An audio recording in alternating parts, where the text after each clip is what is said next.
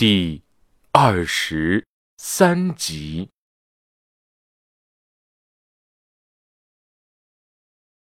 晚上二十二点三十五分左右，一辆黑色宝马在连海宾馆大门前的路口驶入宾馆院内。已是夜里，乞丐他还没有离开。他侧目看向了那辆汽车的车牌，趴在那儿记录着：苏零零八，黑色宝马，二零一九年八月零六日。张强面无表情地看向着后视镜里缓缓驶来的宝马。宾馆大厅里的张鹏正缓缓走过来。他扶着车门钻进了后座，脸上毫无人色，尽是说不出的厌倦与疲惫。张鹏从档位隔断拿出了中华烟，诧异的看着半包烟：“我操，都快抽完了！张强，你少抽点行不行啊？”张强继续看着后视镜的方向。从宝马车里下来一个身材肥胖的中年男人，他夺过了张鹏手里的香烟。没什么事，不抽烟干嘛？啊，我可算是捡了条命啊！看到韩姐的老逼啊，我就想吐。张强点燃了香烟，深吸一口，终于舒坦了。他躺在后排，摇下了车窗。哎，怎么你大半天都在闷闷不乐呢？张强闭目养神，啊，没什么。啊，哥，你就好好吸你的烟吧，我们在这等着。次日凌晨十二点半，一通急促的震铃把张强从睡梦中惊醒。张鹏接通电话：“喂，孟总。”孟总沉稳地说：“快去楼上收拾一下，又失手了。这次处理的干净点，扔远点，往郊区扔。”哦，好的。张鹏说完，对面就挂了电话。我们上去吧。电梯里，张强和张鹏两个人都面无表情，不发一语。他们走到了宾馆的总统套房。一个肥胖的中年男人背对着他们，一丝不挂地坐在床角，有一口没一口的吸烟。此时，床上正躺着一丝不挂的徐瑶，表情痛苦而扭曲。他身上都是一些青一块紫一块的淤青，床上还有一小滩血迹。张鹏走过去试了试鼻息，已经死了。张鹏从腰间抽出了一把弹簧刀，被张强制止了。等等，我们的塑料布都用光了，你要是补刀，血肯定滴的到处都是。张强上前用手扇了扇徐瑶的脸，见没有反应，应该不会醒的。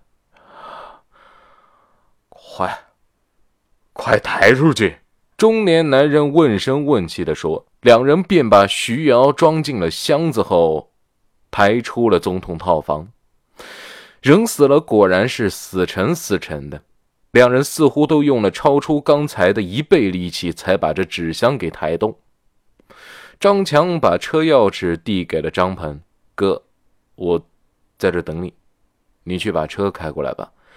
今天我不想开车了。”凌晨一点左右，一辆黑色的奔驰汽车从连海宾馆的大门驶出。张强看着门口还在乞讨的乞丐，有些吃惊。这个乞丐的衣着怎么那么眼熟？怎么这么晚了还在这里乞讨？乞丐赶快收拾好了东西，上了自己的那辆破旧的桑塔纳，跟上了停在红绿灯等待通过的黑色奔驰。奔驰车里坐着身着黑衣的两个男人。张强坐在副驾驶，一根接一根的默默抽烟。他时不时的看向了身后的瓦楞纸箱。张强思绪逐渐从回忆中回到现实。需要的父亲和弟弟都死了，就是因为自己答应他来 L 市上班，自己简直就是个罪人。本来嘛，这种工作内容不应该是自己做的，这种强烈的负罪感把他压迫的都快喘不过气来了。国贸大厦的门口，又又又一次的被警车光顾了。李安他从车上下来，这个地方可能是自己一辈子的黑历史。他抬头看向了高耸的大楼。李安掏出了警官证。交给前台看，我是刑侦支队队长李安。哦，唐副队长没来吗？看来前台已经和唐浪很熟了。李安说：“他现在可能有事，所以我过来找你们这边领导了解一下情况。麻烦你通知一声。”哦，那请稍等。前台说完，便拿起了座机，就拨通了内线短号。哎，唐经理，刑侦支队。来人想找您了解一些情况，您看我这边给他们带上去吗？前台停了一下后挂断了电话。啊，唐经理他说他一会儿下来，呃，你们在这先等一下吧。没用多久的时间，唐国强就从电梯里走出来。他看了眼站在最前面的李安，递上了名片。我是这边大厦的总经理，这是我的名片。李安接过了名片，看一眼。哦，原来和大明星用同样的名字呀！唐国强尴尬的笑了笑，重名罢了。呃，不知道您是？我是刑侦支队队长李安。李安把警官证拿出来，在唐国强面前举了两秒，就收起来了。我们有一些情况想找你确认一下，不知道是否方便？方便，方便。唐国强满脸堆笑。呃，我觉得。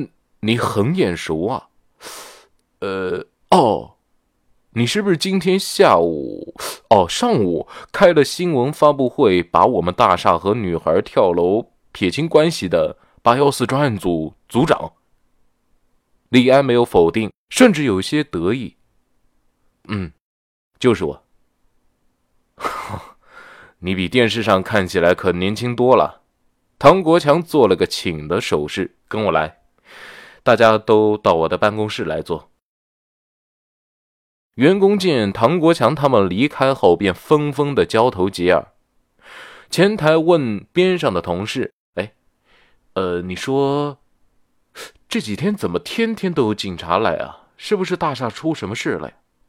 同事回答：“哎，你问我，我怎么知道呀？”前台继续问：“哎，会不会和跳楼女孩有关啊？”同事耸了耸肩。这个我也不太清楚啊。喂喂喂，别再议论了，不是这些事，好好做好你们的前台工作。声音是走过来的张鹏发出来的，看来他是这座大厦的安保啊。好的，张哥。前台不再闲聊，笔直的站在那儿等待下一个人的咨询。总经理办公室内。唐国强给几名便衣刑警沏好了茶，不知道你们这次来是想咨询什么事啊？李安递出了一张照片，我们想问一下关于跳楼女孩的情况。他，唐国强看了眼照片，眉头紧锁，似乎是在想什么，但过了一会儿，他开始摇头：“我不认识。”你确定？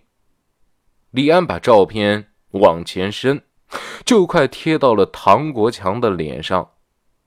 你看清楚，这个女孩你有没有见过？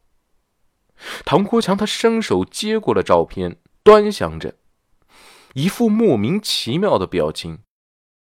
呃，对不起，李队长，我好像真的是没有看过这个女孩。你们可能是搞错了吧？李安没有收回照片的意思，他轻声的说道：“我们之前派人去女孩的家乡调查过，女孩她离开家乡后是来我们市打工的。根据调查，她来 L 市工作的单位是受到政府扶持的单位。所以我想，你这边再仔细看一看，可以吗？哈 哎呀，我想你们是可能有什么误会吧？我真的是没有见过他。大厦多少有几千号人，我能一个个都记住吧？嗯？唐国强眉头微皱，不能。唐国强把照片用力的丢在了茶盘上，这个动作干净利落，完美的表现出他对李安的不满。况且。我们是正经的公司，不会招聘这种年纪的小女孩。她现在还是未成年人吧？哦，李安把沾了点水渍的照片收起来。我们只是咨询一下，并没有怀疑啊。那唐经理，我想请你帮我们个忙。你们是管理整座大厦的，还希望你们配合我们的工作。麻烦把整座大厦所有的人士都给我叫过来，我们要进行调查。唐国强他点了点头，表示可以帮忙。这个忙我可以帮，就算是报答你今天中午在新闻发布会撇清跳楼女孩和我们关系的恩情吧。亲爱的听众朋友们。本集播讲完毕，感谢您的收听，我们下期再见。